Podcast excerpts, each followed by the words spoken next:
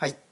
どうも。ということで、えー始まりました。オムライスラジオです。私オムライスの革命児青木です。そして今日のスペシャルゲストはこの方です。内田達です。こんにちは。ありがとうございます。よろしくお願いします。よろしくお願いします。ということであの神戸は住吉の外風館にお邪魔しまして、はい。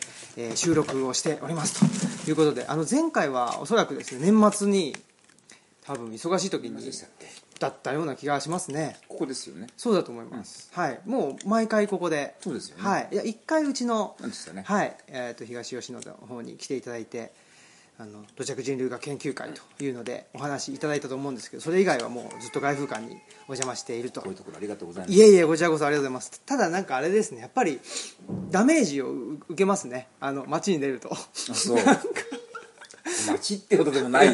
いやいやもう大都会ですからね。本当に神戸。通過するだけ。車で来てるの？電車で？電車で来てるんですけど、まあ、まずやっぱり大阪で、うん。そのなんていうんですか？あの大気圏突入みたいな感じで、あのボワッという、あのもろもろのダメージを受けまして、でまあなんとかあのなんていうんですか？あのーなんか燃えくずのようになりながら神戸にたどり着くみたいない感じで。すねなんだろうっていう気はするんですけど、やっぱりまあ人口密度とそのなんだろうなんか鈍感鈍感がうん。ベースというかですね。そうだね。鈍無関心とか無関心と鈍感とっていうのに、なんかあの当たられてしまうというかですね、そのコンビニとか行ってもやっぱりこっちはその無関心じゃないその人と人のうん。関係ってところが入っちゃうんですけど、うん。やっぱりあの街のコンビニっていうのはそうではなくてやっぱりその無関心というかですねできるだけそこにあの市場を挟まない挟んでしまうと多分もしかしたらなんかあのいろんな人が来るから、うん。それでコンビニの店員の人もダメージ受けちゃうのかなとか思ってやっぱりそのセンサーを切っているという状況が、すごい声出してるね、うんあのね。そうなのかなと思っているんですもけれど、ねマニュアルが決まってるんだって。はい。あの MBS のアナウンサーの西さんっていうじゃない、はい。で西さんがねあの毎朝あの MBS の近くのコンビニにちょっと行って、うん。なんかちょっとした買い物してからはい。行くんで、大体毎日同じ時間に立ち寄るのでで同じ時間シフト同じだから同じ店員さんがいるじゃない？だんだんこう話すようになってきてさ「あのこんにちは」とか言ってなんか「でどうですか?」あ昨日見ました」とかなんかそういう個人的な会話をするようになってしばらくしてからねあのまた黙っちゃってんだって。でなんか話しかけてもなんか下向いたりしてる感じになっちゃって、なんかねで聞いたらねあの怒られたんだって。うん。あの個人的な会話をあのしてはいけません、店長に怒られたらしくって。あの個人的な会話をする人としない人っていうのに差別をすると他のお客さんが怒る、怒る？うん、なんか他クレクレームついたらしいの他のお客さんから。あ。はのなんでそういう個人的な会話をするんだあはやめろと、はあ。みんなに等しく不機嫌に 接客しろっていうね。あ。ーあの機嫌よく接客する人と普通の人っていうそういう差別をしてはいけないってなことをね、うん。え店長に言われたんだか他のお客さんからクレームついたんだかって、うん。で言えなくなっちゃったという話を聞いて、うん。切ないねという話をしておりました、うん。そうですね。なんかその、まあ、僕はいあの東吉野村に住んでもうこの4月で3年目にあもう丸2年は住んだんで、まあ、冬を2回越してるんですけど、うん。それでやっぱりいるとうんと、まあ、さっきの話で、まあ、人間と人間の関係っていうのが、まあ、濃密なわけですよね、うん。そのコミュニティも狭いですし、そうすると、まあ、いわゆるあの今問題になっているパワハラとかセクハラうん。みたいなことが例えばあのなんだと若い女の人を見たらえっと赤ちゃんいつできんだみたいなこととかっていうのはもう完璧にうん。あの都市のあの世界ではもうセクハラなわけじゃないですか、うん。完璧に、うん。でもそういうのが、まあ、あのなんていうか行われていると。うん。いう意味で、それは難しいとこだよね。そうなんです。そのだってさなんつうのかな。あんたに関係ないでしょっていう人に言われたらセクハラだけどもさ、うん。あの関係ある人に言われた場合ってセクハラじゃないからねそれって。そうですね。あの気遣いとかさ、うん。ねあの難しいけど昔なんかだってまだ結婚しないのとかいうのっていうのはさこれは別にあのハラスメントというのではなくて、はい。本当にその言葉で押されて早く結婚しないかんよって小津安二郎で映画なんか出てるとさそうですね。サブリシンとかだってさ、うん。ねのりちゃんいくつになったんだ？何？もうしか。俺は結婚しないかんってさ、うん。もうそいれ今圧力でハラです。みんな結婚してるわけでさ、はい。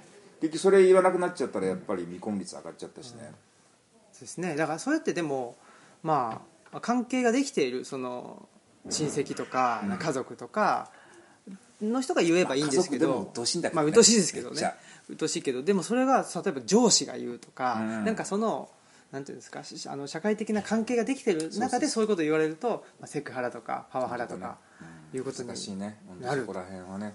言われてなんつうのううるさいんだよこの野郎って言える相手だったらそうなんですよ。ハラスメントとは言わないけども、はい。あのハラスメントってやっぱねあの語義語源的に言うと、はい。あれ狩猟の用語なんですよね。狩猟。うんえーっとね荒らすっていうのがねあの要するに猟犬に追いかけられてね、はい。鹿とかそういうのがさもう追いかけられて息も怠大になって ってなってることを言う擬音擬音から来てるんで。はああの要するにあの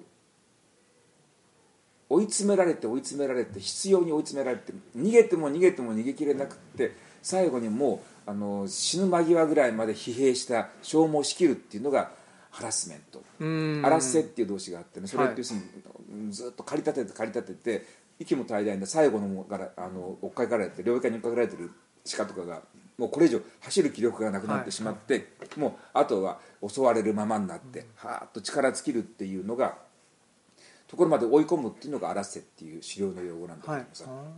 だからそれから来てるので、はい。あのねえっ、とあの主なあのなんだろう意味の軸足っていうのは被害者の側の疲労感になる。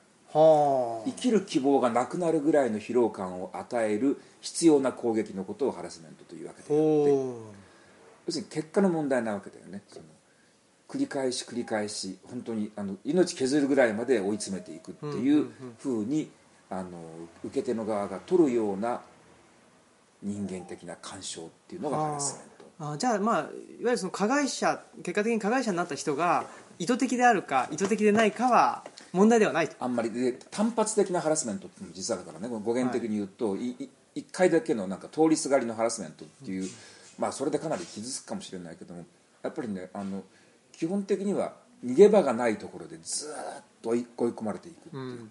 だから職場なんかにおいてねその繰り返し繰り返し毎日言われるとかそういうね学校とか職場とかいうそういうところで逃げる場がないところでは必要に反復されるところの攻撃。それが例えば具体的にすぐにこうなんかねあの刑事事件になるような攻撃でもないしそれでなんか怪我をするとか傷つくとかいうこともないにしてもボディーブローのようにずーっとくるような攻撃のことをハラスメントというとするとねあんまりだからそういうなんかねあけばけばしいなんかねその劇的なものじゃないんだよもっと非常に日常的な感じで多分一見するとごくごく日常的な普通の平凡な出来事のように見えていながらそれを受け取る人間はそれが続いていくうちに生命生きる気力を失ってしまうっていう。だからあの、まあ、一番だから多分ねハラスメントであの典型的なのってね親が子供に対してやってるハラスメントだと思うんだね、うん。あの大体あんたなんかはねさあのだからダメなんだよみたいなことってあるじゃない、ああいうのってまあ親子の関係だったらさもう逃れようがないでしょ。そうですね。で逃れようがなくて大体そのなんつうのかな。だからダメなんだよって言われてってそれダメなんだよって言われるには言われるなりの実は理由があったりしてさ、うん。言われる方もまあこれはしょうがないとこういうふうに言われるのはねあの全く無根拠ではないので反論することもできない、うん。反論できない立場、ね、反撃できない立場の人間がそういうふうに日常的にこう微弱な毒みたいなものをずっとこうねえー盛られてる感じっていうのが、多分ハラスメントっていうのの一番語源的な状態なんじゃないかはあ。じゃあまあパワハラとかセクハラっていうとその全く関係ない人からそういうことを言われる、まあ、さっき僕言いましたけど、っていうふうなのが、ね、あの思い浮かびますけど実はうん、あのもちろんそれも嫌なことなんだけど、はい。それはハラスメントじゃなくて、はいあの本当に攻撃っていうねその、はあなんかアカデミックアタックとかさ、はいはい。そのパワーアタックとか。はいはい そうかハラスメントっていうのとセクシャルアタックとかささアタックじゃないんだ。よハラスメントはもうちょっとまあ空気的なものっていうかその真綿でそう真綿で首を絞めるような感じの。逃げ逃げることができないっていうねいろんな事情ではあ逃げることができない状態にいる人間に微弱な毒みたいなものをずっと注ぎ続けることはい。なんじゃないかなって気がする。おアタックだったらさまあ防御するなりかわすなり。かわしなりね、うん。一回反撃するなり。反撃したりかわしたり逃げたりっていうのなんだけども、ハラスメントはね多分逃げられないっていう条件がついてるんだよね。はあ。じゃあちょっとまあ閉ざされた空間っていうことですね。うん。かなりその中にこう自分が深くビルトインされていて、はい。そこから出たら生きていけないみたいな環境の中で行われる非常に毒性の強いこうなんて言ったらいいんだろうね。呪いみたいなもの。うん。うん。弱い呪いみたいなものをずーっとこう寒暖なく浴びせかける、う。ん。あの僕も今その障害者の方の就労支援っていうのことをやってたりしてあとまあその多分武道のあのお稽古する場っていうのもそうだと思うんですけど、やっぱり閉鎖的な空間になりがちじゃないですか、うん。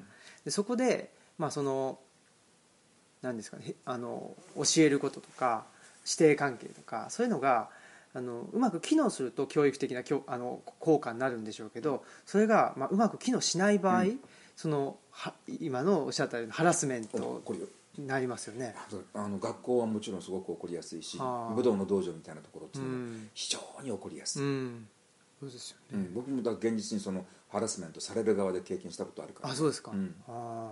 それそのなんだろう。どどういうふうにそれはハラスメントだとあの気づくんですか？そのあのねだからね、あの具体的にこれこれこういう非常にねあのそういうことをしてはならない人間としては許せないみたいなことがあったっていうんじゃなくて、うん。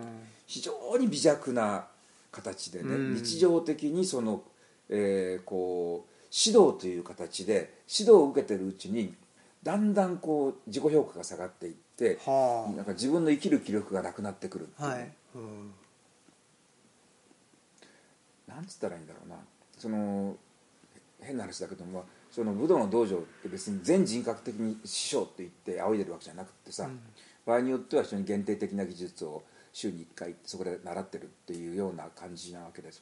一応それに対して月謝も月謝も払ってるし、基本的な礼儀を尽くしてるんだけどもさその、ね、基本的な礼儀を尽くして月謝を払って先生とか言って敬語使ってるっていうこととさ向こうがじ僕のことに対してさなんかそのあーこう人格的になんかこう侮蔑するようなことを言ったりとかうん。見下すようなことを言ったりとかね。人に紹介する時なんかにさ「ああもうこれはもううちのろくでもない弟子どもね」みたいなことって言ったりするのってさはあ。そんなことをあなたに与え権利を与えた気持ちはないぞっていうさ、うんうんうんうん。うん。なんか割とこう自分の個人的な用事に使ったりとかね、はい。その引っ越しするから手伝いに来いみたいなさ、うん。それは違うんじゃないかと。はでもそういうことする先生ってね結構いるの。あは武道の世界ってねあはあの多いのよ。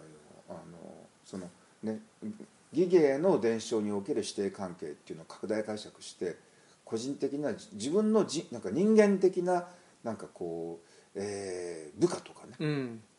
そういう使っていいデッチみたいなものだと思って、関係ないのにね引っ越しの手伝いに来いみたいなことをさ平気で言ったりするってういうん。ようなのってハラスよね、うんだからやっぱりみんな見てるとね、まあ、そういうところって結局よくおやめになるんだけどもさそれって、まあ、ずっとねこここの道場にいいないとこの技芸はうまくならないんだけどもでももうそういう技芸がうまくなるっていうことよりもなんか人間としてだんだん弱くなそうですね。うん。その方が辛いからっていうんで,、ね。武道ってだって生きる知恵と力を高めるためにやってるわけなのにさ、うん。それが弱まってくるっていうのはねあんまり良くないからうんうんうんうん。だからやっぱその人が多く辞める道場って結構あるんだけどもさはいどんな武道でもね。それはやっぱりそのねパッと遠目で見るとねその先生かなりこう技術技術があってなんか結構堂々たる感じがしてね、はい。随分立派な先生だな、なんであの道場で次々人辞めるんだろうと思ってまあなんかこうねこうそばに寄って見ていると非常にそこでハラスメントが行われてる。はあ。でそのまあ師匠側もなんていうのハハラスメントしようと思ってやってるわけじゃなくてってことですよね、うんはなん。かねそのなんつうんだろうなそこのね切り分けがすごくきききちんとした先生っているわけね。その、はい。道場では非常に厳しいんだけども,、うんうん。もう一歩出るとあの弟子にも敬語を使うってあ、いうう先生ん。うん。道場では「違う!」とか「そうじゃない!」とか言っておくで一歩出て表に出て歩き出すとさ「なんとかさんお仕事のいかがですか?」みたいな感じでふっとこうすぐにパッと切り替わる人っていうのは、あのすごく大人の先生、そうん。そういう道場っていうのはハラスメントは起こらないんだけどだから変な話だけども道場でこうやっているうんこの言葉とかね、はいそこでなんかななされているこう厳しい叱責とか指導なんていうのは違うのよ、ハラスメントってさ、うん。敵をその関係ってここだけの限定的な関係なのにそれを微妙に拡大されてここは我々そういう関係じゃないんじゃないですかっていうところに持ってこられると、ハラスメントになるような気がする。はは。僕も結構そういうハラスメントにはですねあの敏感な方でして。わかる。わかります。わかるわかる 結構敏感なんですよね。だからあのお本当におっしゃる通りでその師弟関係とか、上司と部下とか、うんうん。そういう関係のもとに何かあーまあこれは違うよと言われてんだらまだわかるんですけど、そうじゃなくて、まあ、その閉ざされた空間というかあの社会的な関係を一歩出たら、それはやっぱフラットであるべきじゃないかというふうに僕ももうあのつい思ってしまうので。やっぱりそのいわゆるハラスメントする人っていうのは、まあ、本人の権力とかパワーじゃないんじゃないですか、まあ、例えば武道だったら、うん。本人がその開発ししたわけじゃないですし、やっぱりその、うんまあ、その人は師匠その人の師匠からその師匠は師匠の師匠からっていうんで、どんどん受け継がれてるものだと思うんであの前回内田先生に出ていただいた時のあの才能の話とが似たようなことで、その人のものその人のパワーじゃないと思うんですよね。うんうんなのでやっぱりそのパワーに敬意を払っているならばその人はやっぱりまあ切り分けて考えてほしいなというふうに思います、それは学問上の師弟関係もそうだと思うそうですね。自分が全部作った学問がないわけであってさ、は全部こう先人たちのねこうご苦労の、ね、からの贈り物みたいなものを,、を受け取って次にパスしてるわけであってさ、はい。そこで生じる水差みたいなものっていうのはさなんかそういう水差があった方がスムーズにパスが進行するからっていうんであるわけであって、うん。それを、ね、パッサー同士の間の人間関係のなんか、ね、人格的な上下関係みたいなものだと勘違いするのっていうのはさ、うん。本当間違ってると思う、うん。そうなんですよね、うん。あのね先生別に威張っても構わないのでも、はい。威張っても構わないんだけどそれはねこう威張った方があの学術情報の継承がうまくいって弟子が育つっていうね、うん。経験則があるわけ。はい。であのそれで威張ってみるっていうそのなんか演劇演劇的にというかさ、はい。うん。わざと威張ってみるっていう、うん。それが教育活動の一環として一つのスキルとしてうん。威張るっていう威張ったりとかなんかね煙に巻くとかさ、うんうん。なんか倒壊するとかね、はい。ろいろあるんだけどもさ、これ全部あの意地悪じゃなくてそういうことやった方が結果的に結果オーライっていうね、うん。弟子が伸びるからっていう、うん。そういう経験則があってそれでやってるならいいんだけども本当に威張るやつがいるわけだよね。あのスキルとして威張るんじゃなくて、マジで威張ってるやつってね。これは本当にね師弟関係って何考えてんだろうって。師弟関係ってとにかく全部とにかく弟子を育てるっていうことに尽きるわけであってさ、うん一人でも多くね弟子をでその一人でも多くしもう1ミリでも先に進んでもうねあの本当に深く研究できるような弟子を育てていく、うん。できたら自分を超えるような弟子を育てていくっていうことがもう師弟関係における最優先課題なわけでさ、うん。他のことはどうだっていいわけで弟子を見なきゃいけない。弟子がいないとかねその、一番怖いな。んで弟子がどんどん逃げていくとかってさそれはどんだけ力量があるか知らないけどもさそれは根本的に間違ってんじゃないのってえそういう人はやっぱ師弟関係で何事かね何事かを継承するっていうことには全く向いてないと思う。一人でやってないよっていうかうん。でもやっぱりそういうまああの武道の世界もそうですしその学問というか、あのアカデミズムの世界っていうのもやっぱりそうなりがちですよね。だってあの例えば、まあ、先生と言われる人のと話してて、いや自分の、まあ、弟子とか教え子が自分を超えていってくれるのがその楽しみなんだっていう人ってあんまり聞いたことないですからね。俺は見たことないけど 俺は本当にそう思ってるよ。あ本当にあの優秀なね無視の本当に優れた教育者っていうのはさ、教え子が全部先生よりもすごいっていうのがさ、ーってうん言ったらで全ての教え子が先生を超えたって言ったらさそれものすごい優秀な先生そうですね。そうか。確かに。は誰も超えられなかったっていうのはやっぱりねそれどれほどそのまあ力量型、ね、学識があったり力量があったりしていてもさ教育としては、まあ、成功しなかったってことになると思うんだよね。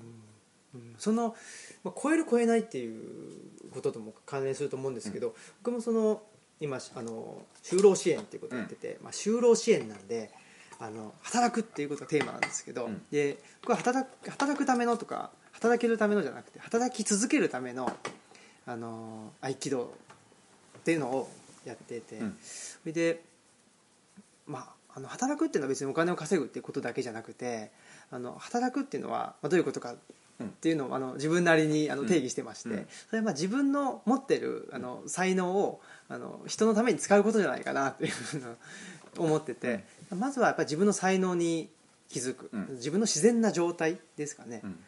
そのナチュラルな部分に気づくっていうことが重要かなと思って、でまあそのためにはあの勝ち負けとか優劣とかじゃなくてやっぱり合気道っていうのはその自分の中をあの自然の力ですかねが、まあ、通る、うんうん。できるだけ通りやすくするっていうので、自分の自然な状態っていうのを知るっていうのはすごく適してるなと思ってやってはいるんですけど、そのまあ弟子が自分を超えていくっていう時にその弟子の才能っていうのが多分開花しないとうん。それは不可能だと思うんですけどその弟子の才能をまずまあ弟子の人たちに見つけてもらうというか見つけてもらってそれをまた開花させるっていうのは、どういうふうに内田先生はあのお考えであのねあ超えるっていう言葉ははちょっとさあの正確じゃなかったんだけどさ、はい。超えるっていうのをこう同じレールの上でうん。先生を先に行くっていうねなんかその技術的に乗り越えるとか勝つとかいうふうに考えちゃいけないわけでさ、あ超えるっていうのはさ先生のテリトリーから出ていっちゃうっていうさ。ほう。俺がカバーできるのはこんだけっていう時にね、はい。例えば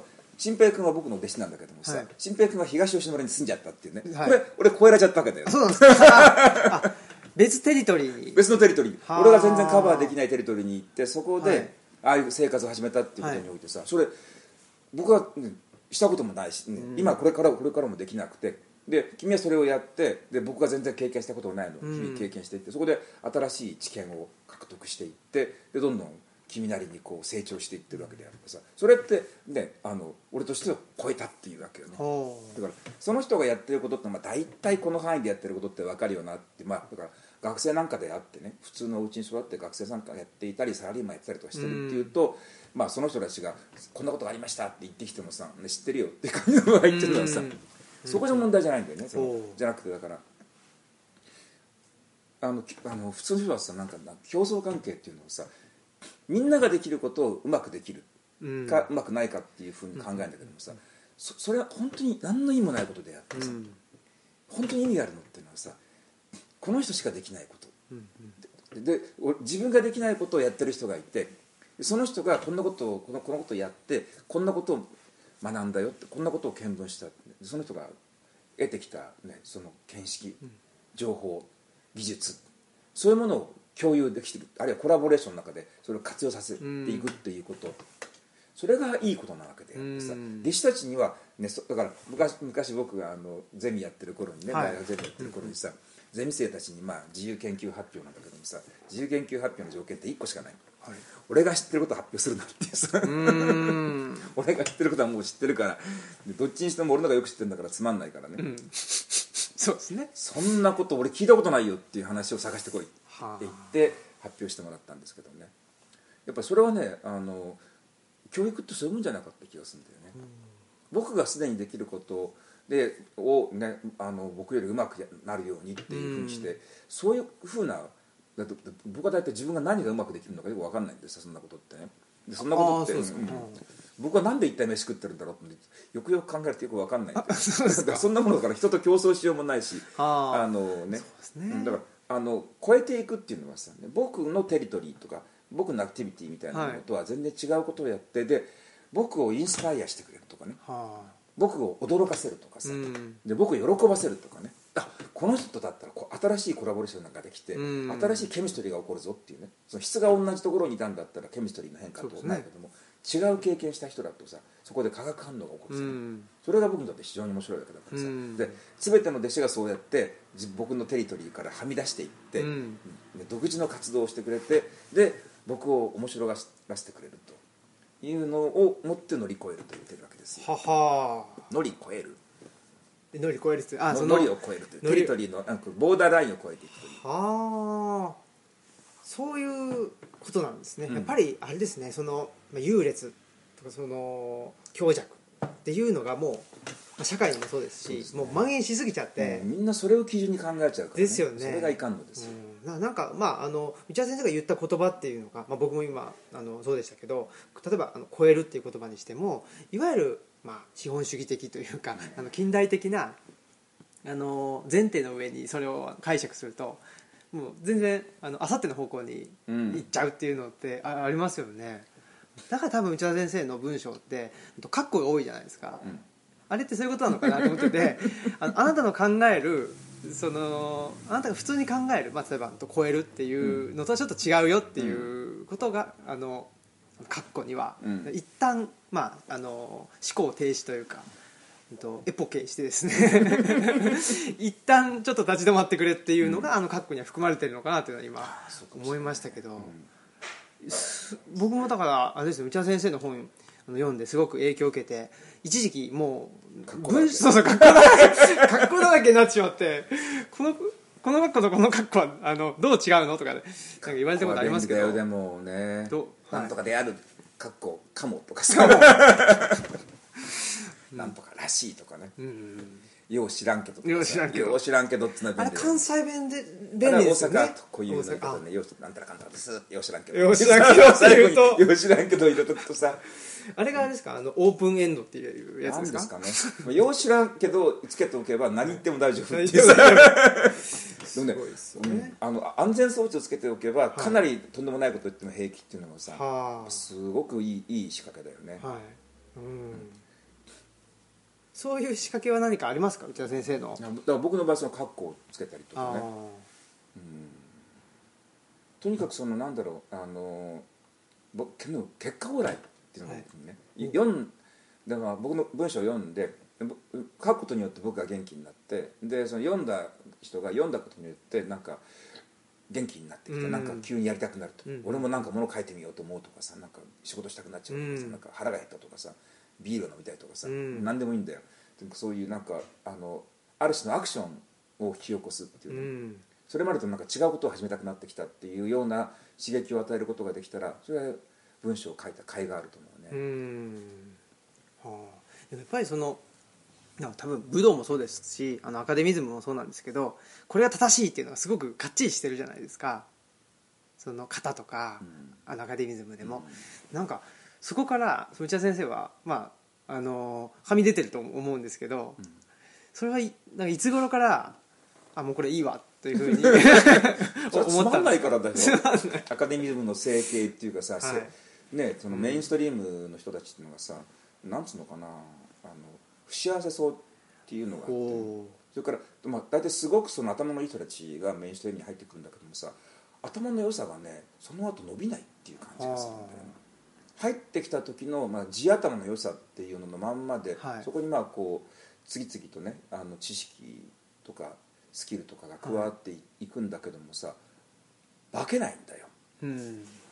だけどあの人間ってさこうある程度知識身につけていったりいろんな方法を習得したりしていくうちにガラッと本当は変わるはずなんだよね。うん。パッと変わって「そうか分かった!」と言って昨日までの俺はなかったことにしてくれみたいな感じになってね、うんうん。もう全然違うよっていうふうになってそれが連続的に起こっていくのがそのイノベーションとかねクリエーションとかはいブレイクスルーとかいうんだと思うんだけども。はあのだけどアカデミズムの世界っていうのはさブレイクスルーを求めてないっていうかあうね、ん。お同じなんかこうさっきも言ったけどもさ結局みんなができることをみんなよりうまくできるっていうことの競争っていうのその方が格付けしやすいから当たり前だけどね、はあうん。みんなができること。例えばみんなが英語できますって。じゃあで TOEIC のスコアで比べると1点刻みで格付けできるじゃない？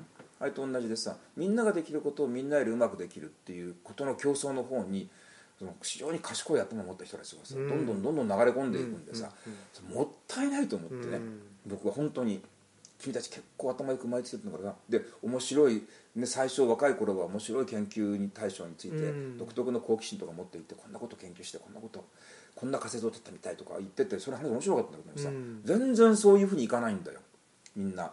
あの外部評価なんかねそういう評価がされやすいような研究領域に入っていってすっごいつまんなくなっちゃってさ、うん。年とともにつまんなくなっていくっていうね、うん。ことがあってなんかね日本の学問のメインストリームってさあんま人を頭に良くするっていうね知的にこうね開花させるとか、うん。知的な成熟とかねいうふうに真剣に考えてないんじゃないかなと思ってね、で僕はそういうの嫌だなと思ってさ、うん。僕はあのー例えば体を動かすのが楽しいっていうねそのスポーツ好きのはい少年がさ、体を動かしてたまんないと同じで俺は頭を動かすのが好きなのよね。はその、えーブレインアスリートと呼んでいただきたいっていうさ なんかあかっこいいですね。脳がギュンギュンとか動いててさなんかこうちらっとこうアイディアの片鱗が浮かんで「うんこれはもしかしたら」と思ってさそれをガーッと追っかけていって、そういう必死になってこうねアイディアの尻尾を追っかけていってどこまでもでも走っていく、うん。その時にぐーんと脳がさフル回転始めてくるのって分かるんだよね。ギアが1個コーンと上がってキュンってなる時ってさその頭がキュンとなる感じがめっぽう好きなんだよ。はそれはあの、ね、アスリートの人たちがさ、はい。い、そのいろんなそれぞれの競技で、ある、ね、このやってこやってるうちにさもうぐーっとこうギアが入ってドライバーがかかってきて、もう本当にこうなんうのフロー状態に入ってうん。フローっていうさ、うん。に入っていくのあるじゃない、あれと同じで学問的なその、ね、知的な営みでもさフロー状態になることってあるわけで、はあアカデミックハイっていうのがあってさ、とにかく僕が求めてるのはひたすらアカデミックハイなんだよ。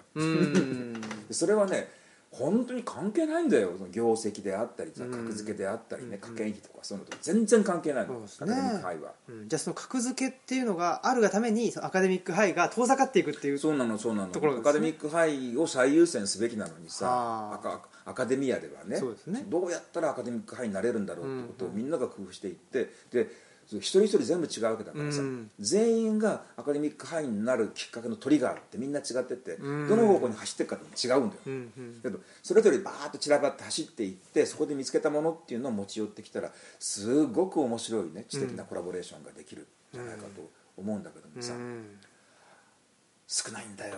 いるけどねアカデミックハイっていう言葉を言った瞬間に膝を叩いてそそれやがなっていう人が一定数は必ずいる。うんだけど全くは意味がわからないっていう人もいるよね。はあ、じゃあまあそういう人たちがそのアカデミアというか、まあ、今の大学の中に一定数いるというわけじゃなくてもうあの点でバラバラでい,、るってことなんアカデミッですかねクハイを追求していく人間がなかなかね今の日本ではあ。高等教育機関に残れないからね、ああ残れない、うん、もうあ構造的に残れないんじゃないかな。あ特に自然科学系の人なんていうのはもうそういうアカデミック背景のねそのこういうこう知的にグイグイグルーブするのが好きだぜみたいなやつやつって、うんうん仕事ないもんね。うーん。そうですか。なんかまあそのやっぱ格付けっていうのがいけない、まあ、格付けってあの自分の中にはないじゃないですか、まあでもまあ、あの自分の中であの人はいい人だとかいう格付けはあるかもしれないですけど、うん。客観的なそれはちょっと違うって、客観的な格付けっていうのは、まあ、自分の外側にあるわけであって、うん。でアカデミックハイとかその自分の中のトリガーっていうのは多分自分,、まあ、自分のうん中にあって、うん。でああのあんまり外側が格付けとかなんとかあのノイズーだとなかなかそそのトリガーがあのどどう弾いたらいいかとか、っていうのがそういうあの、まあ、心の声じゃないですけど、っていうのが聞聞こえないのかなっていう気はなんか僕はしてて、で僕もですねえーとまあ、今何してるのかわからないような人間という 結構言われてて、で、まあ、東吉野に住んでいて図書館をやってて、うん。でオムライスラジオというのを、まあ、勝手に配信してて、で社会福祉法人に働いてて、うん。でまあ、たまに大学とかカルチャーセンターで、あの小銭を稼いでいるということで、もう何をしてんだって言うんで結構、まあ、本気で「あなたは何がしたいんですか?」みたいな感じでい言われることも、まあ、それでなんかあの見た目がちょっとあの実年齢よりもその、若く見られるんで、あの 学生さんみたいなそうなんです。よ舐めてかかられるって 結構結構あるんですけどまあまあまあそれはいいやと思って「はあはあ」とか言ってるんですけどでも一方であの奈良のと西尾さんという詩人の方がいらっしゃって、ん。ですごくあの、まあ奈良のなんていうんですかねあの土着のあの風とか空気っていうのを、あの詩にしてらっしゃる方なんです、その方も高校の教員をされてるんですけどその人が「もうこれは職業職業新平だね」みたいな感じで言ってくれて、うん。なんかあそうかみたいな感じで、まあ、あのそれでいいのかもしれないなっていうふうには。よ。あの職業ってね複数あった方がいいと思うんだよこれからはね。はい。あのもう専門これが私の専門です、ね、この道しかないとか一筋とか、まあそういう人がもちろんいていいんだけどもさ今みたいなねこういう経済状態になってくると、そのある一つの職業ある一つのスキルとかね知識とか身につけていったら一生食えるっていうようなものってねどんどんどんどん減ってるわけだから、うん。リスクエージ考えるとねいろんなことができますっていうね。でいろんな職業を同時並行的に複数の職業をやっていてで小銭稼いでいましてで全部足すとそこそこ生活できるぐらいになるっていうのが、だって僕だってそうじゃない？一応ほら副業だからさ。うん。な道場。何が副業ですか？えーっといやど農家費が副業です。ああそうですか。道場経営っていうかねはあ道場の合気道を教えているっていうのが僕の、えーメインの主たるうん。収入源。ああ。し主たる収入源ではないんだけどもさ、はい。でも主たる収入源にしたいんだけどもあーまあ、もうこれがメインだって担当名刺だって外風館館長だからさ、うん。でそれ以外のなんかまあ大学で教えたりとか本書いたりとか講演したりというのは、これ全部バイトあああそうなんですね、うん。ほほなんかさっきのあのアカデミックハイを内田先生があの求めてるということでいうとやっぱりあの物書きっていうのがあのメインなのかなと思ったんですけどそうではない。これはだから職業というんじゃないんだよね。書かずにはいられないっていうさ。ほ仕事ですかって言われるとね、うはい。だってやめろって言われてさ羽交い締めにされたって書くんだからさ、じゃあ僕のオムラジみたいなもんかもしれないですね。そう。だって僕お金もらってないんで書くんだからさ。ああブログだからじゃんじゃんじゃんじゃん書いてるのってさ、はい。膨大な量をね。無料で読めるんだからさ。僕の書いた本ってほとんど無料で読めるんだよ。ネット上で。はあ。ただで公開してるんだからさ。にもかかわらずやっぱりお金払っちゃうっていうのは。うんじゃあ面倒くさいから ね。ネットで読むのいやはいさやっぱりあれ大変だもん探すの。あそうなんですかね。いやいや。ちゃんと誰かにエディットしてもらったものが読みやすいから、パッケージしてあってね、はいだあのそこえいくらでもこうねあの畑あってさあのトマトとかキュウリとかあるから勝手に食っていいよって言われてもさ、なんか面倒くせえなって言うんでさ、うん。遠くまで取りに行くのってね、はあ。でここにパッケージであってこれは100円って言われたらじゃあ、うん。こっち買っていきますっていうみたいなもんじゃないの。ほほう。取り放題なんだけどもさ、うんうん。みんな面倒くさいからさパッケージで買っていくすごい不思議な話ですけどねなんかその中身は一緒なのになんかこれもなんか本読みましたけど、ん。車って全部一緒じゃないですか。そのタイヤが4個ついてて、うん。あのハンドル1個でであのエンジンがあって、うん。だけど、まあ、その BM があったりあのベンツがあったりあのダイハツがあったりスズキがあったりって、うん。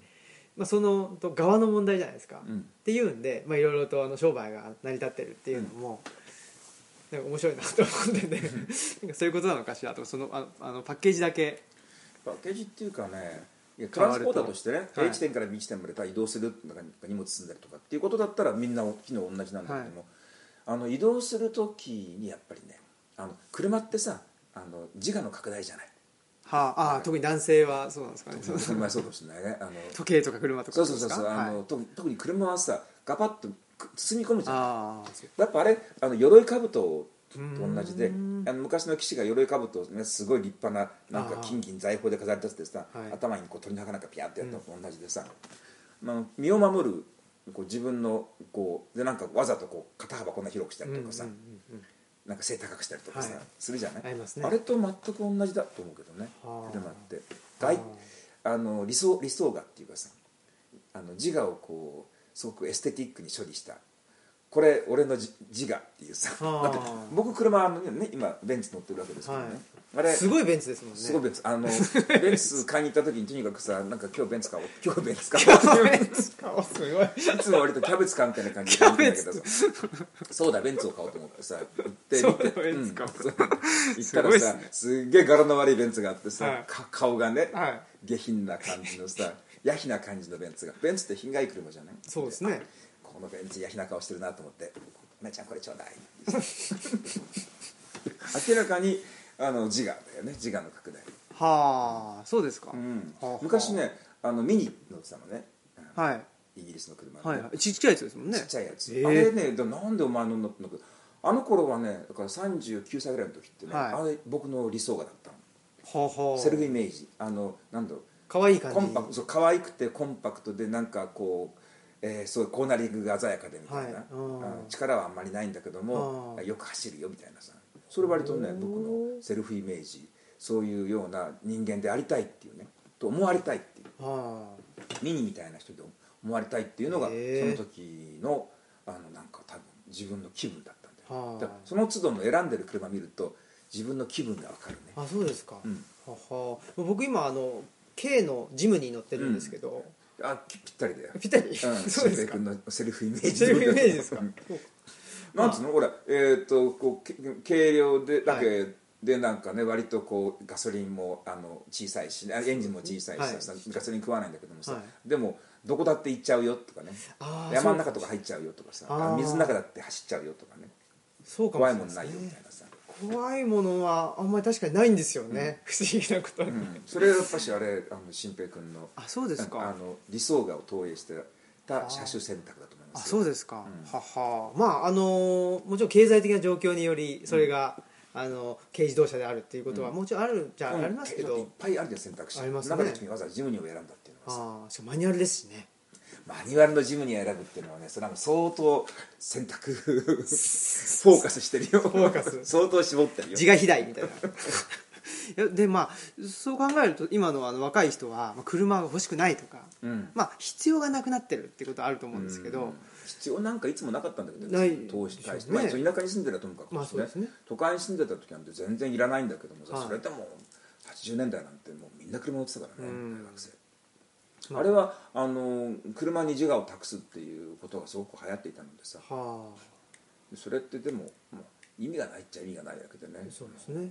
トランスポーターとしては地下鉄とかバスの方が早いわけでさ、うん。よほど大きな荷物でも積んでない限りはさその方が早い。のでね。安いしねうん。管理経費も安いし。だけど何で持ってたかっていうとあのファッション時計とか服とかはい。と同じようにして、うん。俺はこういう車に乗っているのでこそういう人間だと思ってねっていうさほいうふうなことだったんじゃないかな、じゃあやっぱり今の、まあ、若者っていうのとは少し変わってきたんですかね？今の若者たちはその、ね、自分が購入する商品を通じて自分がどういう人間であるかっていうことを記号的にこう表示するっていうそういうことではない。でもうすごくなくなってるんじゃでないかな。すね。うん。っていうのはね難しいんだけどもさ商品を提示して、はい。この人はこういう人なんだってねこれぐらいの、えーまあ、社会階級でこれぐらいの年収でこういうテイストであってこういうふうに自分を思わせようと思ってるっていうのを理解するためにはあの暗号解読表がいるわけで、カタログブックってはあ。だからあの商品そのねえっとそういう、えー象徴価値を持った商品が大量に売れてた時代、うん。そのバブルの頃っていうのは、はい。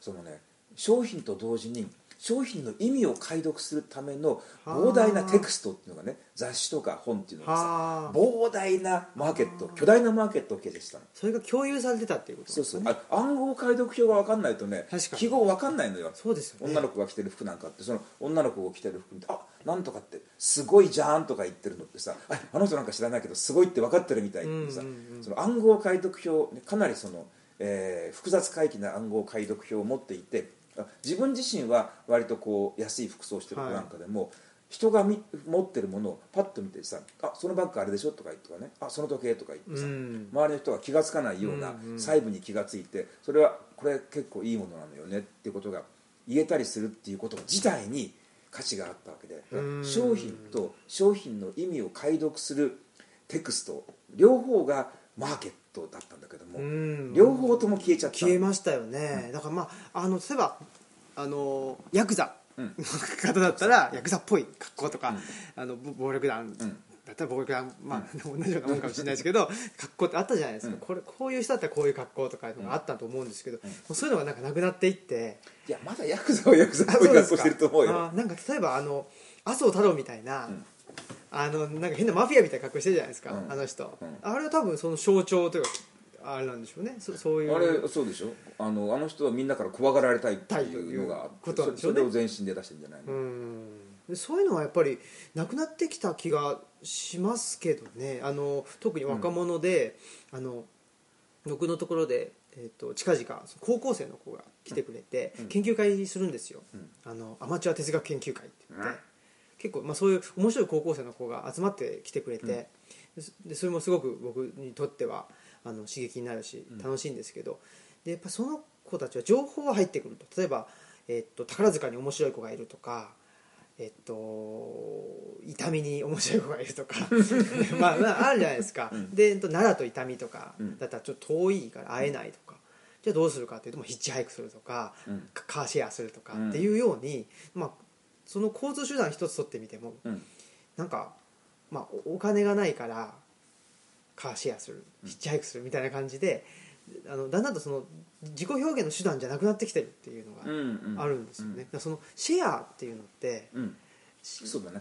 シェアってほらね、はい。あの商品で自己表現できないもんね。ですよね、だから内田先生は、まあ、あの前回もそうでしたけどあの前回お話伺いましたけどそういうようなそのじ消費が自己表現だった時代に、うん若者だったにもかかわらず、ん。そのシェアをずっとしてたそうだいうことであそれがすごい面白い部屋部屋をシェアしたり服をシェですアしたり。ね。それはどういうふうなあのか感覚だったのかなと思うんであんますけど。りだからそのあの商品購入した商品を通じてなんかじ自分がどういう人間であるか見せるってことにはあんまり興味なかったんだね。あでああとチープシックじゃないけどもさ、はい。あの僕らの時代ってあのみんな貧乏だったんであさあのび貧乏な人間でもかなりその商品選択のあのチョイスがたくさんあってさはい。僕の場合とにかくすっげえあのいやほとんどあのアーミージャケットとかさ、はい。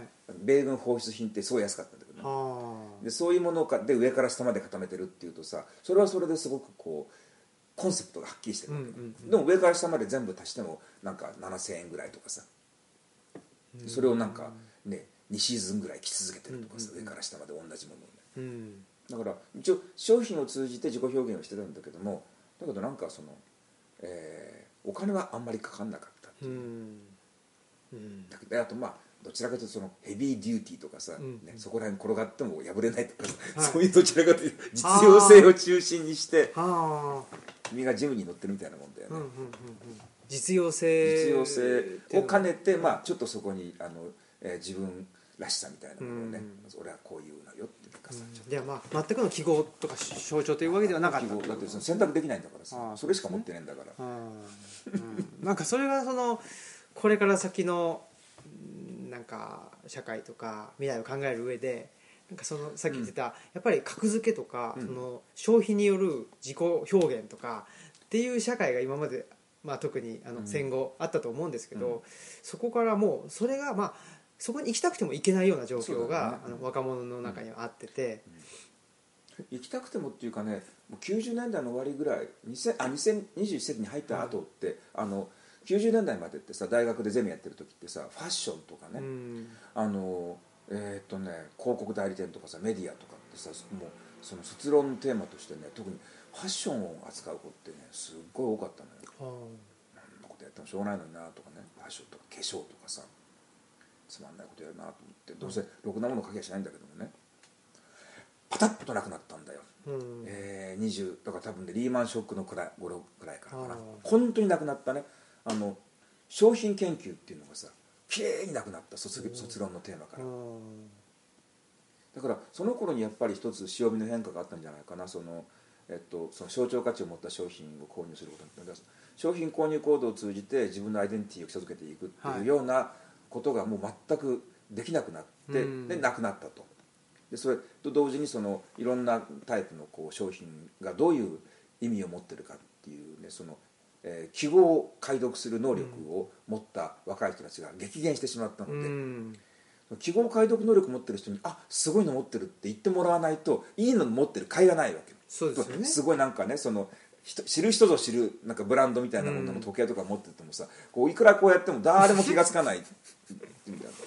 誰かで目のあれさ「おっ」とつけてさ「すげえの持ってんじゃん」って言われたらまあなっていうさ、うん。そのそのやり取りのために持ってるわけであって、うん。誰一人気が付いてくれなかったらさ持ってる甲斐ないでしょ、うん。でもまさにそういうことが起きたわけだよね。あのしょみ貧乏になってその商品が売れなくなったのと同時にその商品の持ってる記号としての意味を解読できる能力が、うん。えーなくなってしまったんで、えーその象徴価値というものが無価値になってしまった、うん。う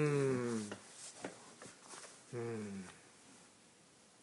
というのが、まあ、2000年2021世紀に、まああのりまあ、2010年代に入ってからはもう特に顕著に、うん。格付けっていうのはあのそれずっと強化された。があの多分そのいろんな商品が展開していて、はいそれぞれにこう非常にこう分厚い暗号解読表もも持っていないとその意味が分からなかった時代っていうのはまだしもマシだったんで、うん。格付けってのは要するにもうすっごいオープンになっていて単一の土曜校で全員が並べられて測っていくっていうさ、うん。もう記号でも何でもないっていうはあ。数字だからさもうさ。あ。ー記号にも達してない記号でさえない。でさえないと、ははそうか、まあ、記号というものが消滅して数字数字数字になってしまったと。数字になったっていうのがはあ。20 2010年代以降なんじゃないかなこのこのはあ8年ぐらいっていうのが。そうか、うん。でだそれでもう急激なこの10年間ぐらいのね日本の政治経済、ね、学術、うん。メディア、ね、ありとあらゆるところのこの劣化っていうのがさ本当にあの発信力とか生産力が本当に低迷してるのっていうのそのことが、うんその格付けによるね資源の選択と集中っていうのがね一番あの悪い影響を与えてると思うね。うん。格付けによるでその格付けも結局なんかあのフェアな格付けじゃないじゃないですか。あの社会的にフェアな格付けじゃなくてあの安倍ちゃんとお友達とか。あそうだね。それが基準に格付けになってるんで。ちょっともうどうしようもないし。その、まあ、国内的に言うとうんとお友達っていうのであの格付けがなされていって、でまあ、そのお友達度合いがあの高ければ高いほど、えまあ、あの優先されるということでしたけど、でまあ、外交状態見ても結局そのなんかアメリカとも仲良くしつつロシアとも仲良くしつつっていうんでなんか逆にすごくあのリアリスティックに僕は外交を展開してんのかなと。あの一縷の望みをかけて そう思ってたんですけど、もう今のあの東アジアのあの米朝韓のあのあとはあと中もそうですけどあの4カ国の状況を見るともう完全にあの蚊帳の外という よく言われてますけど、もう完璧にコミットできてないっていう相手にされてないですよね。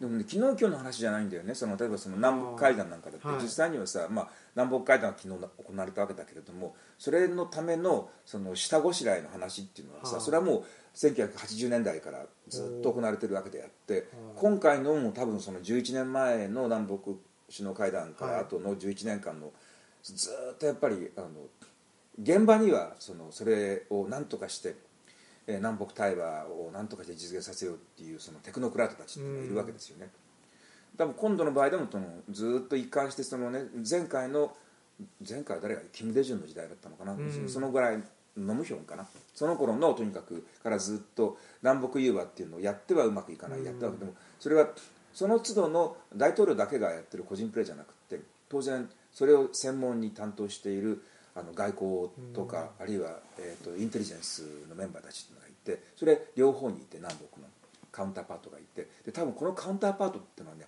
おそらく定期的に連絡を取り合っていて、うん。どうよそっちはって言うんでさちょっと今のねパク・クネさんじゃちょっと無理だと思うわみたいな感じでさちょっとこの大統領変わったらちょっとまた潮目変わるかもしれないけど、うん。みたいな感じでやり取りやっててで今回は大統領変わってそろそろこれなんかいけそうな感じになったよって言うんですよね実務者レベルの水面下の交渉っていうのは実はずっと続いていてはあ。そこに全くコミットできなかったっていうねその日本が。うん。でその日本の、まあ、テクノクラートっていうと官僚ですけど、うん。この官僚がもうこんな状況じゃないですか。だって中間大使撤収とかさなんかだってさそうですよね。外交やってねえんだからさ。うん。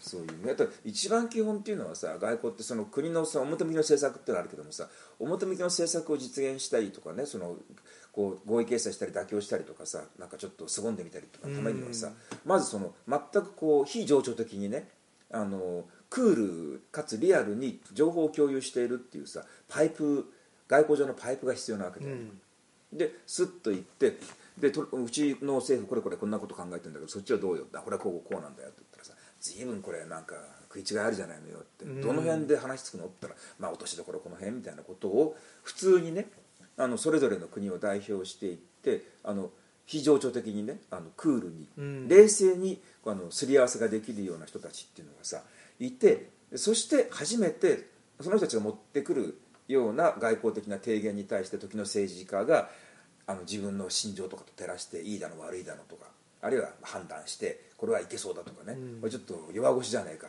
もっとガーンと言ったらもっとこうなんじゃないかとかいうことを政治家が判断してやるっていうことなんでその下ごしらえするのっていうのはさあの水面下の外交交渉っていうのがずっと継続的にね、うん。それもあの相互の深い信頼関係の上にさなかったらできないのよ、うん。で日韓なんてさもうそのね外交上なんかそのねあ安倍さんがなんかか韓国との対韓韓国外交でさすごいは華々しいパフォーマンスを発揮できるようなための準備になるもの何にもしてないわけですうよ、んなんかね本当にあのそういうのって長い実績とかねそのコミュニケーションの積み重ねのうん。結果ようやく獲得できるもんでさ、はあ南北対話なんかだって、まあ、絶対これ11年間にわたるさもうな水面下のね長い努力があってちゃんと死体を描いた人がいて実現してるわけであってさ蚊帳の外になったのはだからもう遠い昔なんだよ。うん。10年前ぐらいに蚊帳の外になっちゃってうん。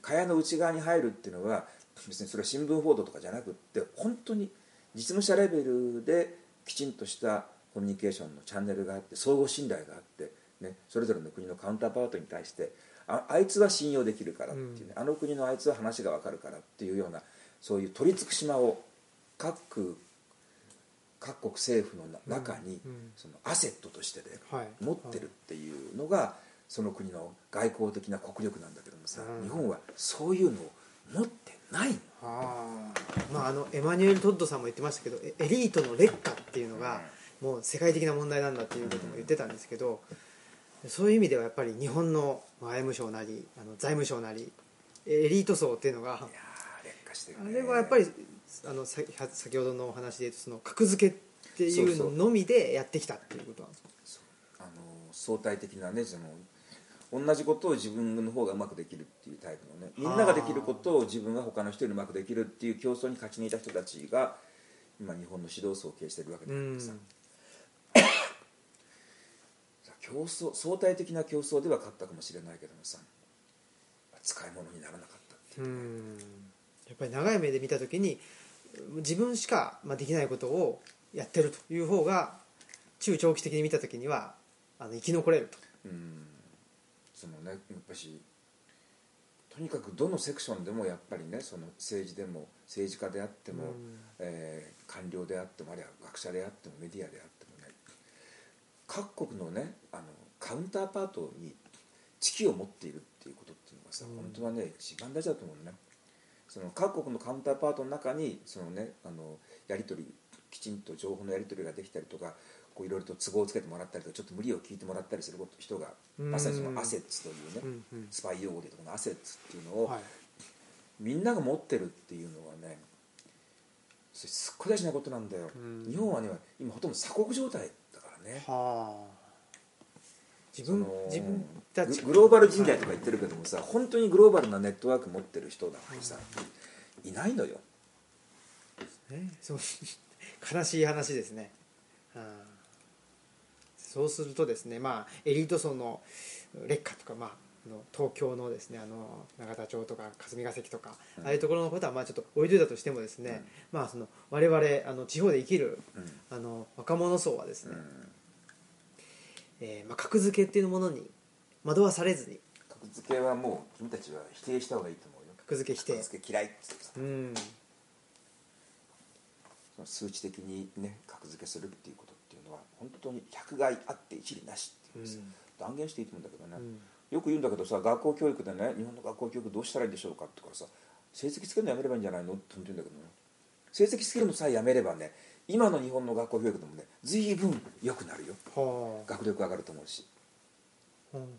確かに成績ってその学校内での相対的な評価でしかないですもんね、そんなものつけてもしょうがないわけでさ、はい。クラスの中でね、はい。1番から何番までとかさ、うん。まあ、そういうことが励みになるっていう人もねいるんだけどもさ。今の日本見てると励みになるよりも明らかにその格付けするためにね精密な格付けを行うためにいろんなものを壊してるんだ。うん。格付け自体は悪いことじゃないんだよ。だけど精密で客観的で精度の高い格付けをしようと思うといろんなものをぶち壊さないとできないんだよね。はみんなに同じことをやらせるっていうね。で比較考慮可能なような能力だけしか見ないとかね。あうん。うんうんうんうん。あそれを前提にしてあの格付けてますよっていうことであれば格付けなんて結局その、まあね、あある種の資源分配の時の一つの手がかりとしてこういうのをややってもいいんじゃないですか、うん。まあ、意味ないんですけどねってね、うんうん。成績にしてみるね。あつけつけてもつけていいですか？ってさ意味ないんですけどね。意味ないんだったら意味ないって分かってやるんだったらいいよっていうかね、うん。意味ないからやることないと思うけどね成績。やることない。そうですね。外風館の合気道なんてつけないですよ成績なんて、全然、うん。成績って要するにある年度を区切って時間を区切ってそこに同じような、ね、同学年の人たち集めて同じ条件でやらせておいて誰が、ね、優秀とかなんか誰が四方投げうまいとかさ、うん。誰が弓投げが入りがいいとかさこんなこと何の意味もないじゃない、うん。だってみんなとにかく一人一人がさ合気道を通じて自分の、ね、生きる知恵と力を高めていこうっていうのにさ、なんで生きる知恵と力をね人と何が悲しくて競争しなきゃいけないの、うん。本当にそうです。俺のがハッピーだとか言ってね、俺は俺のがお前よりはハッピーだみたいなことでしょそんなのさ。そうですね。そんなのさどうだっていいじゃないのよ。うん。なかなか。だけども格付けがやめられない社会いや本当にそれはね格付けを日本はね格付けやめないとダメだよ。もうこ格付けやめないと日本はもうあとないよ。う、うん。本当に、みんな好きにすればいいんだよ。そうですね。うん。だ選択と集中っていうのはいけないんだよ。は選択と集中、選択しない集中しない。はあ。柳田国男が選択と集中はよくない。選択と配分がいいんだって言って、うん。うん。なんかあの混ぜ合わせてって言ったらどんどん良くなるって言ってましたけど、選択すら。選択もしない方がいいと思うね。どどうしたらいいんですか？ということはあの選択って要するに格付けってことなんで今のそのねはあ。あそのミルトン・フリーダマンってそのシカゴ学科的に言うとさ、はい。選択っていうのは格格付けで、はい。格付け上位のところを選択してそこにありもある資源を全部リソースを全部そこにぶち込んでいくっていうのが選択と集中なんだけどさ、はい。それ意味ないのよ、はあの本当に適当にそこら辺に全部ねみんな好きにやってくださいと言ってばらまくのがね、うんちょっとずつあのすいませんけどもねあのみんなに広く薄くなっちゃいますけども一つこれでご勘弁をと言ってねこれ本当にね格付けの手間がかからないわけですよ。あ格付けって膨大なコストを要求するんだけどもさ、ね、評価ってさ、うん。評価コストってすさまじいほとんどの評価って評価コストの方が評価がもたらすベネフィットを超えるんだよ。意味ないんだよ本当に評価は一切しない。勤務効果一切しないとかね。成績もつけない。でみんなに適当にねみんなにみんなにまあだからあの卒業証書を配っちゃうみたいな感じと同じで。あの研究者でもねみんなに研究したいですって人がいたらみんなにバーッと研究費配っちゃってさ。で好きにやってください。その中でやってね悪いけどうん。でだからうん自分はもっと研究費欲しいっていう人はさ一生懸命こう周りの人たち周りの研究者にさ「じゃあ共同研究しませんか?」とか言ってね。みんなのこうね持ち寄ってうん。やればね治療も積もれば山となるからってそのどっかにプールしてあるやつをドンともらうんじゃなくてさ、うん。ね、みんながちゃんと持ってると。で俺ちゃんとも配分もらっちゃったけども俺こんな使わないしなって。で誰かなんかすごくねもうちょっとお金が欲しいんだけどって人がいたらさずずっと言ってさこれ使ってよっていうね俺こんないらないからとかさ、うん。ね、そそういう人たちが集まればいいわけであってさ。そういうなんつうのかな、ね、大学の研究費の分配なんかだってさ。そう特にさーっとね薄く配っちゃってあとはみんな好きにやってっていうね。うん。どっかにプールしておいてで格付けをしてそこに集中して配るっていうのってね本当に失敗したと思うね。うん。それで結局日本はこの10年間ぐらいね学術的にもう地を這うような、ね、劣化を遂げてるわけだからさうん。選択と集中が失敗したっていうのはもう明らかなわけだよね。うん。その前そうだったんだからさその前はお金があったせいもあるんだけどねじゃんじゃんくれたんだよ。はあじゃんじゃんくれたらねじゃんじゃん研究するよ。だって何やってもいいんだもんさ。そうですね。いいんですやっぱりそのやっぱりお金があった時のモデルっていうのがお金がなくなっても、まあ、おお金があった時のモデルをあの引き継ごうというか、うん。延長しようとしてお金がなくなった時にどうしたらいいかっていうとやっぱり格付けしてえー上位の方から配るっていうそれがだから状況になってるっていうことですね。貧貧乏貧乏根性なんではなくなったらなくなったらね前前は100万円配ってたけどもさだいぶ減りましたんで一つ50万円ずつってさ全全員10万円ずつお願いします。全員5000円ずつでお願いします。でいいんだよ、それで。やっぱりそのためには例えば研究だけとか武道だけとか専業の人だと、うん。それであの配られてた配られてたっていうかそのうんと得ていた収益がその分減っちゃうと、うん。きついかなと思いますね、やっぱりいくつもいくつも、まあ、そのリスクヘッジっていうことですけど、ね。やっぱりこっちが減った場合にあじゃあこ、まあ、あのもう一個増やそうとかなんとかなるようにね なんとかなるようリスクヘッにジは大事ですよ調整するっていうことなんですかね、本当に。本当にこれから激動の時代に入るわけで社会のシステムどんどん変わっていってね、はい。そのご存知の通り AI が導入されてきたりすると、もうどの産業分野がいきなりなくなっちゃうかなんて分かんないわけだからさ、そうなったら本当にね大量の失業者が出たりすることってあり得る今、ねあの左打ち輪で暮らしてる人たちだってさ突然本当に雇用がなくなっちゃうっていうことに遭遇しかねないわけだからこれから10年20年の間にね、それ考えたらさ職業上のリスクヘッジってさ必須よ、うん。うんこれは。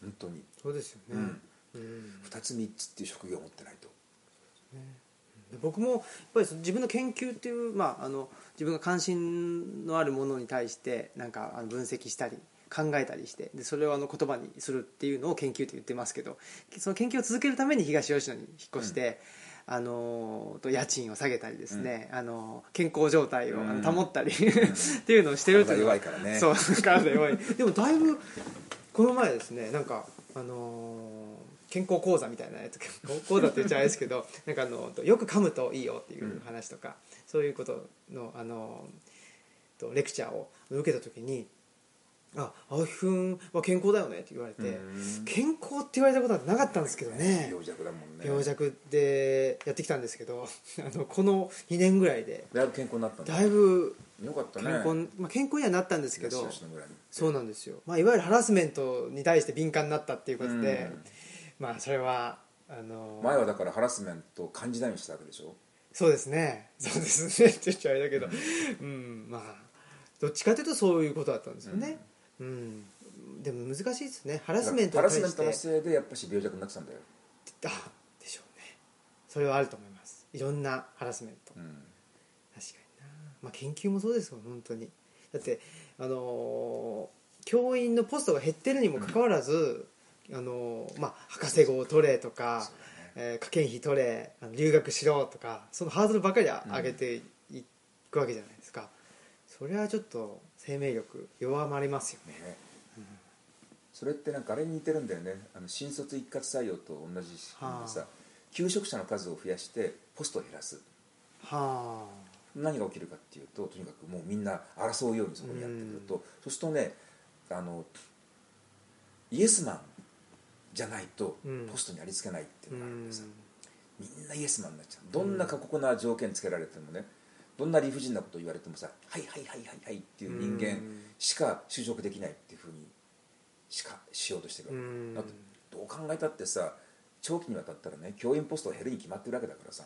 あと18歳後の減ってるんだよね。ね。大学だって減ってるわけだからさ。その時にさ大学院の定員をさ5倍10倍に増やしていってさうん。ドクターの数を増やしていくなんてさこれどう考えてみたってさね。うん、おかしいんですよ、うん。あの求職者を増やして求人を減らすっていうね。そうですね。それによってとにかく雇用環境はあ。をギリギリ切り下げていって、はい。とにかくだから何よりもとにかくねやっぱりねイエスマンを少しでも反抗的な人間は絶対にポストありつけないよっていうね。はあ。そういうルールを徹底しようと。だからこれね権力持ってる人間っていうのはね本当に熱心だよ。はイエスマンを作ることあに関しては。本当に惜しまないよ彼らは努力を。あのノーマンっていうかなんだよこれはとにかくとにかくさ、はい。こうねレジスタンスする人間っていうのは、うん。心底嫌いだからさ権力者たちは。だからもうありとあらゆるテクテレンテクダを尽くして反抗的な人間を排除していくっていうことをやるからね、うん。その一つだと思うよ。このやっぱしアカデミアっていうのはさあの、ね、権力になびかない人間たちのさ巣窟だったからさもともとはそうですよね。もともとそうだった、うん。あーそこをとにかくねすごく就職しにくい状況にしようっていうさ、うん。ははそういうことだったんですね。そうだと思うね。僕は就職できないのもそういう意味があった。そうだと思うよ。僕なんかだっていや多分何業でもいいけど績が単にないだけなんです。いやいやいや僕なんかだって今だったらさ今のご時世にね、はい。君と同じぐらいの年だったらさ、はい。もう絶対ないよ職なんて。本当ですか？どこで取ってくんないよ俺なんて。あ。態度悪すぎるもん。あどこがイエスマンなんだイエス命もないからさ、うん。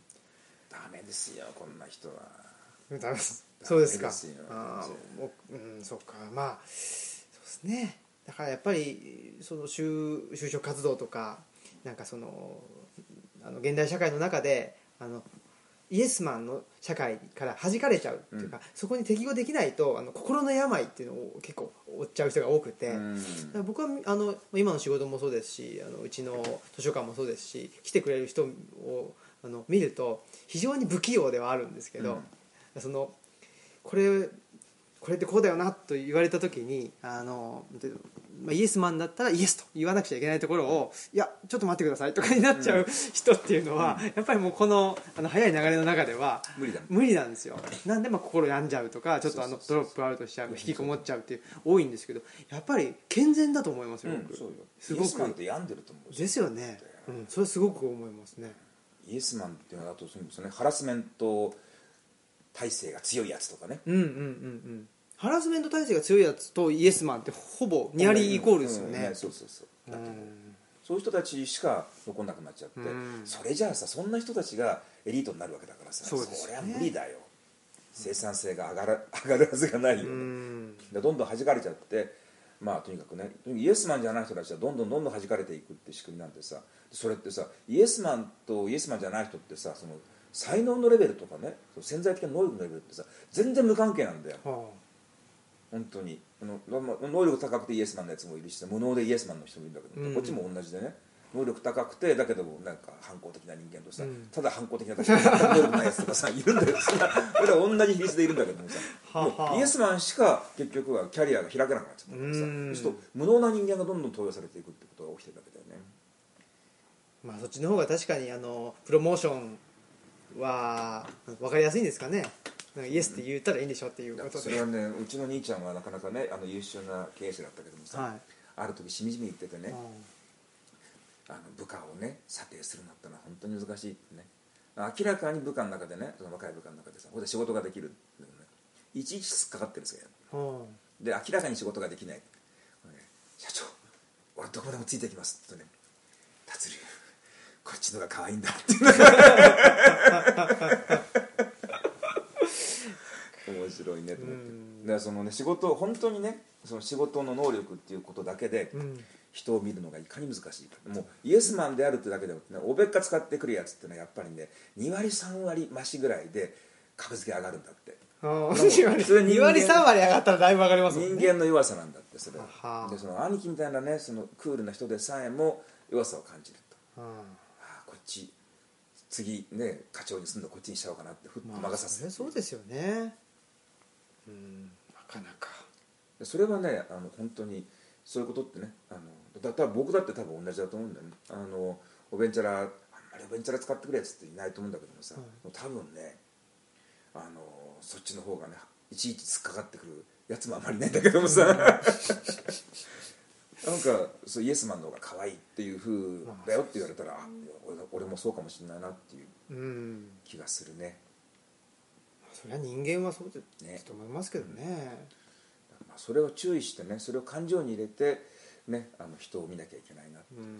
人を登用する時なんかでもね俺に対して愛想がいいかどうかっていうことは全く無関係にその人がとにかくね有能な人かどうか。この組織において働きがある人かどうかっていうことを見ればいいと思うんだけどね、うん。なかなか。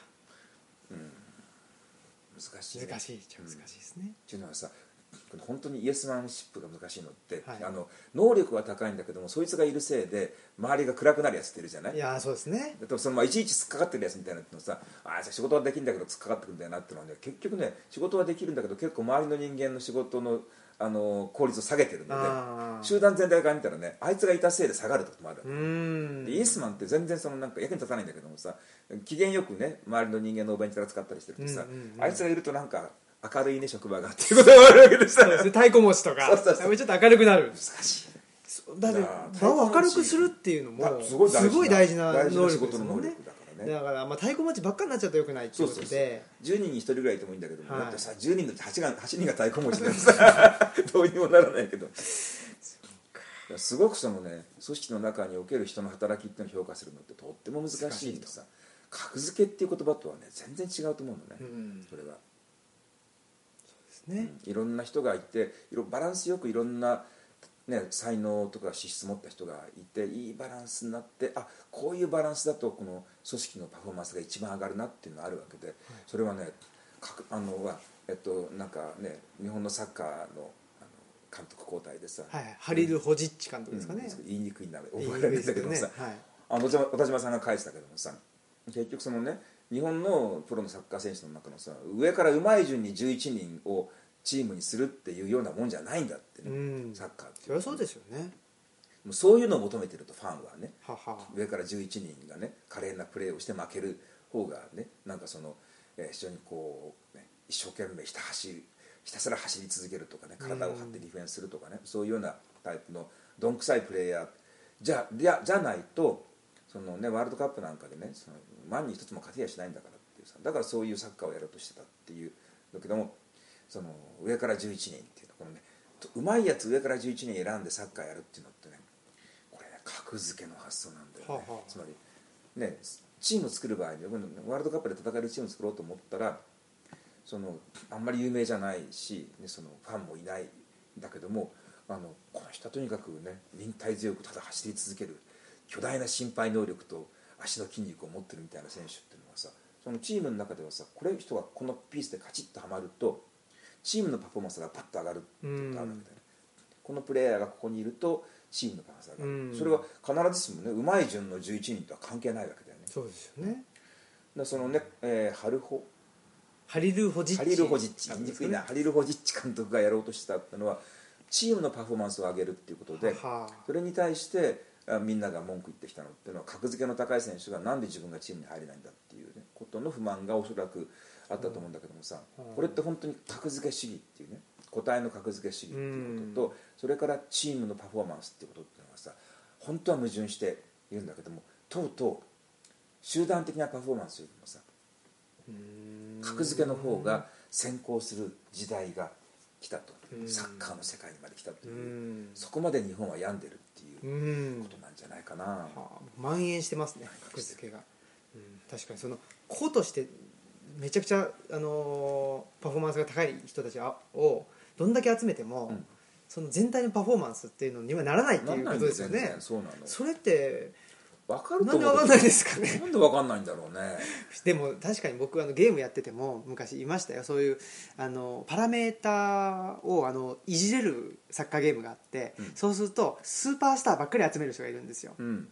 でそういう人とはやっぱり僕ちょっとあの合わなくて、うん。それは違うだろうと、うん。やっぱり、ね、あのそのポジションポジションの,、うん。あのなんていうか選手がいるし下手くそでもそれこそなんかちょっとこの人がいるとハッピーになるみたいなうん。感じで、うん。下手くそでも好きな人入れるとか、やっぱりあのパラメーターで成り立ってるゲームの中でもそういうような、まあ、あの趣向が分かれたんで、まあそのゲームのせいっていううことだけじゃないですけどやっぱりあのパラメーターというかその格付けっうん。ていうのでしか考えられない全体を見れないというかうんかね。個人の能力とかねそう個人の価値みたいなものっていうのをとにかく一人ずつについて見ていくと。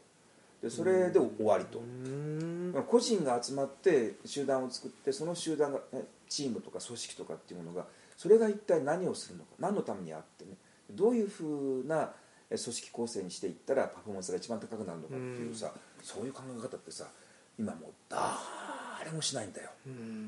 誰もしない。それはおかしいですね。今の場合だったら日本例えばね日本っていう国があって日本っていう国は1億ね2700万人の人がいるわけでいろんな多様な才能の人が資質が持ってる人とか、うん。いろんな人がいるわけだけどもどういうふうにこの人たちがこううまい具合にブレンドされていったら日本のパフォーマンスが最大化するのかっていうふうなうん。発想法で組織論って語られるべきなのにとにかくいいから格付けをしよううーん。そんなことのためにさほとんどの資源を使ってるんだよ。うーん。そんな暇があったらさ本当ですね。本当好きにやってくれ好きにそうですよね。みんなが好きにやってくれ。って。いうのはね本当に簡単でいいよ。うちの道場なんかそうだよ。好きにやってくれってさ。俺はみこしだからみんな適当に担いでくれっつってさ。いいですね。うん。うん。